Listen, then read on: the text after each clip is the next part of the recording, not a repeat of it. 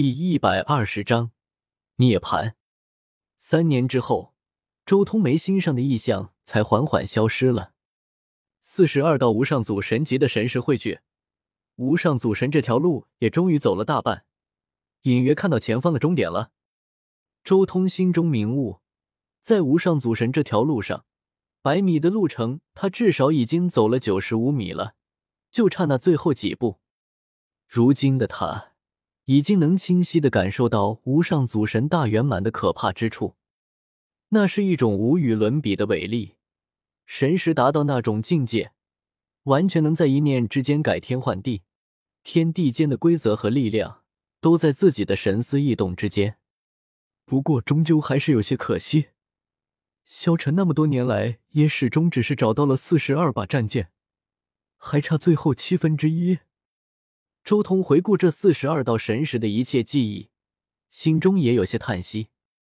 他已经参悟了七分之六的神图，虽然无法将神图还原出来，但这种阵法的神韵却烙印在了心间。慢慢参悟的话，终究会参悟出一些东西。五天界的一道神识已经壮大到这一步了吗？然而这时候，周通忽然一声轻呼。因为他心中忽然显化出了一座太古魔城，这座城正是他之前在洪荒天界第一个做手脚的太古魔城，也是一界那位融合了碧玺龙珠的石人。是因为我的神识连续突破，所以才连接上了第一个石人。同时间，这位石人的大道烙印也显化在了周通心中，并且开始与他所知道的那些石人大道互相交融印证。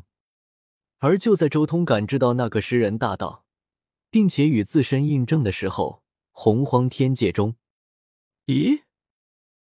原本正在涅槃蜕变的石人，忽然心中浮现出了丝丝缕缕的大道烙印。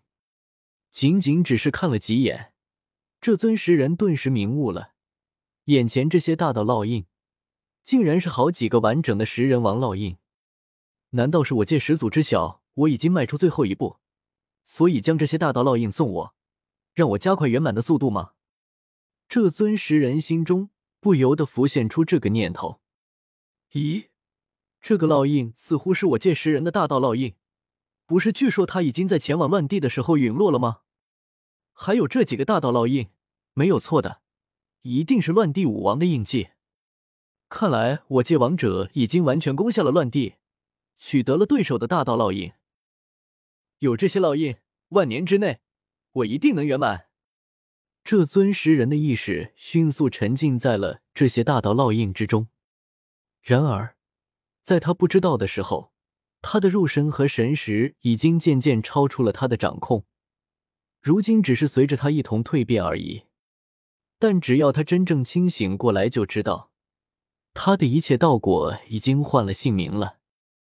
而最乱之地的周通很显然也明白自己之前布置的一切已经成功了，他露出一丝笑意，道：“不错，借你大道印证我道，涅槃再生，极尽升华。”话音刚落，周通体表的那件战甲也骤然散开，化作了一条青龙，盘绕在周通身边，仿佛一座微型的龙城一般，隐约可见。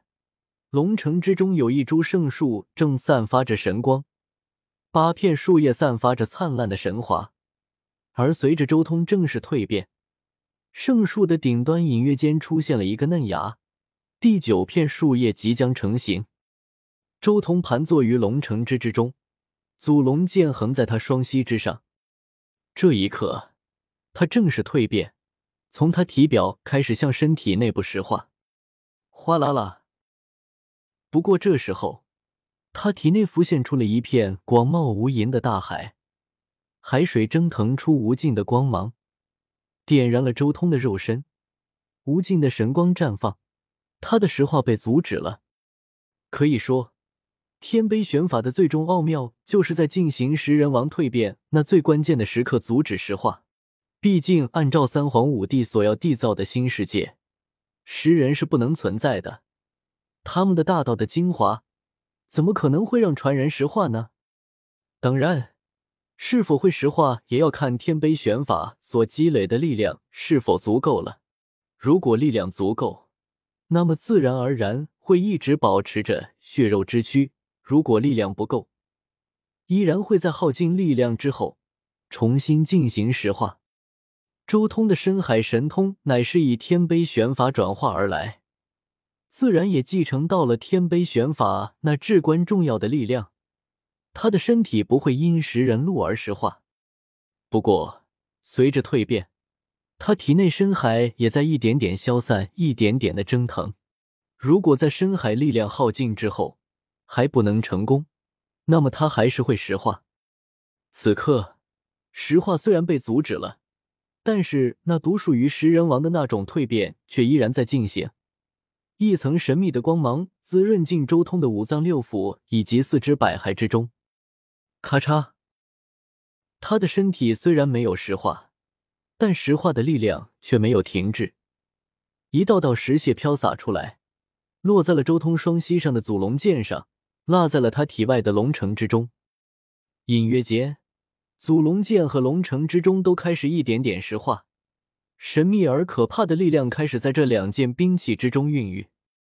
时间悠悠，转眼间百年时间过去，祖龙剑和龙城的表面都已经完全石化了，且这种石化还在向内部渗透进去。同时，龙城之中的那一株圣树也在汲取神秘的力量进行蜕变，第九片树叶也在茁壮成长。而这时候，周通联系上了第二位石人，这一次是异界之中融合蒲牢龙珠的那位石人。联系上第二位石人之后，周通自身的蜕变速度又快了一倍，他浑身血肉都被那种石化的精华所滋润，血肉一点点的蜕变。又过百年，第三位融合了睚眦龙珠的石人也联系上了。此后漫长的岁月之中。短则三十多年，长则两百多年，一个又一个被周通做了手脚的异界十人无上祖神与周通自身产生了联系。